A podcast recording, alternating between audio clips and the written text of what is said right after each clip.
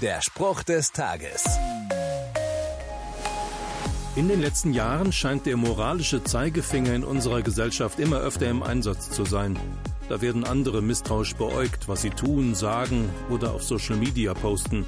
Und wenn das nicht in die eigenen Moralvorstellungen passt, dann, ja, dann gibt's gehörig was auf den Deckel. Die Krugs, manchmal haben die Kritiker sogar recht.